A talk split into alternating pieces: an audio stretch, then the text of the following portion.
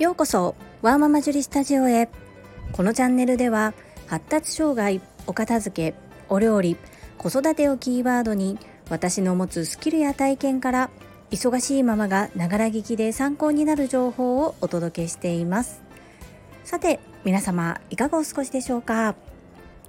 本日のテーマは支援級に属する息子の冬休みの宿題についてです。最後までお付き合いよろしくお願いいたします。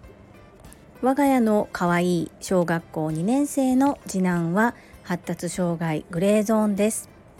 小学校1年生の時は担任の先生そして支援級の先生と私で意思の疎通ができていない部分があり夏休み冬休みの宿題は普通級のみんなと同じものが出されていました。我が家の次男は成績で言うと学習面で言うと学年が2つぐらい下のレベルになります。要するにこの宿題が全くほぼ手をつけられない状態でした。こうなると次男はとても悲しい思いになってしまいます。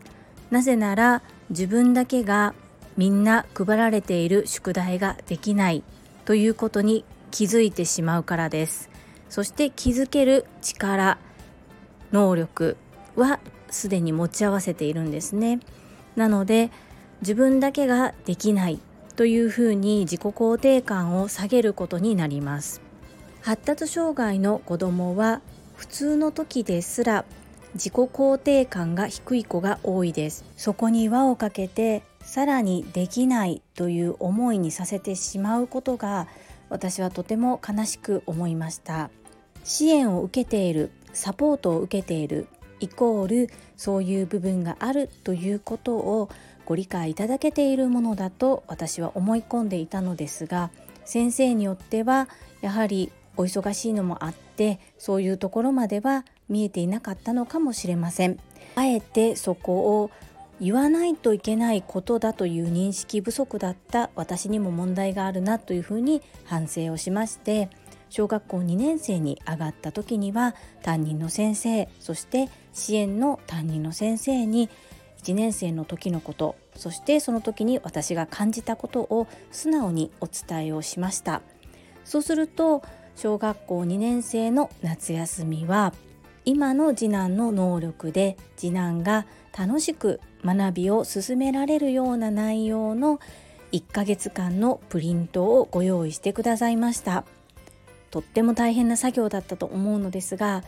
私たち親子の思い感情を汲み取っていただけてそれを反映していただいたこと本当に感謝しております。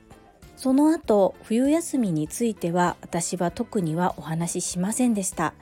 ですが先週金曜日に明日から冬休みに入る次男の宿題用のプリントを拝見したところ今回も夏休みと同様次男のために先生が考えてくださったプリントが用意されていました。本当にありがたいことですね。そしてこうやってご対応いただけることは当たり前ではないこと。そして学年が変わっても私はそこの部分をお願いするために担任の先生支援の先生と話し合いをしていかないといけないなというふうに改めて思っております。このように私が学校の先生と掛け合ったりお話しすること皆様からどのように映っているかちょっと分かりません。もしかしたらモンスターピアレンツのように思われてる方もいらっしゃるかもしれません。感情のままにイライラした気持ちや不安な気持ちどうしたらいいかわからない気持ちをぶつけるのではなく冷静になって自分の息子のことを見つめ直した時にどのようにしていくのがいいのか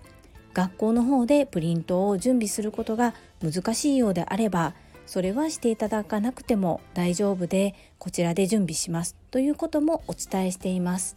その上で先生は考えてくださって対応してくださっています。本当にありがたいことですし仮にそれはできませんと言われたら分かりましたと受け止めてそして自分で息子のために教材を用意するっていうことも考えています。今はご対応していただけることに感謝してそれに甘えてお願いしてしまっていますがきっと先生によってはクラスが大変だったりするとそこまでできないっておっしゃる先生もいらっしゃると思います。それは考え方ですしあまり私から先生に負荷をかけすぎてもいけないと思っていますので無理やりそれをしてくれないことがイコールダメなこと先生が悪いというふうには思っておらずできないならできないではっきり言っていただいた方が私も私なりにできること息子のためにできることそして息子の自己肯定感が下がらないような努力っていうのは今後もしていきたいと思っております。いかがだったでしょうか？皆様の参考になれば幸いです。ぜひ同じような立場のお父さんお母さんいらっしゃいましたら一度思いを学校の先生に伝えてみるということだけはぜひやっていただきたいと思います。その上で先生が受けてくださるのか受けてくださらないのかそこに対しての不平不満は必要ないと思っています。でもどうしてほしいという思いがあったりこういうことだけはやめていただきたいというのを自分の子供を見て分かっている部分はシェアすべきだと思いますし先生にもきちっと分かっていただいた方がいいと私は思っています。本日も最後までお付き合いくださりありがとうございました。皆様の貴重な時間でご視聴いただけること本当に感謝申し上げます。ありがとうございます。ママの笑顔サポータージュリでした。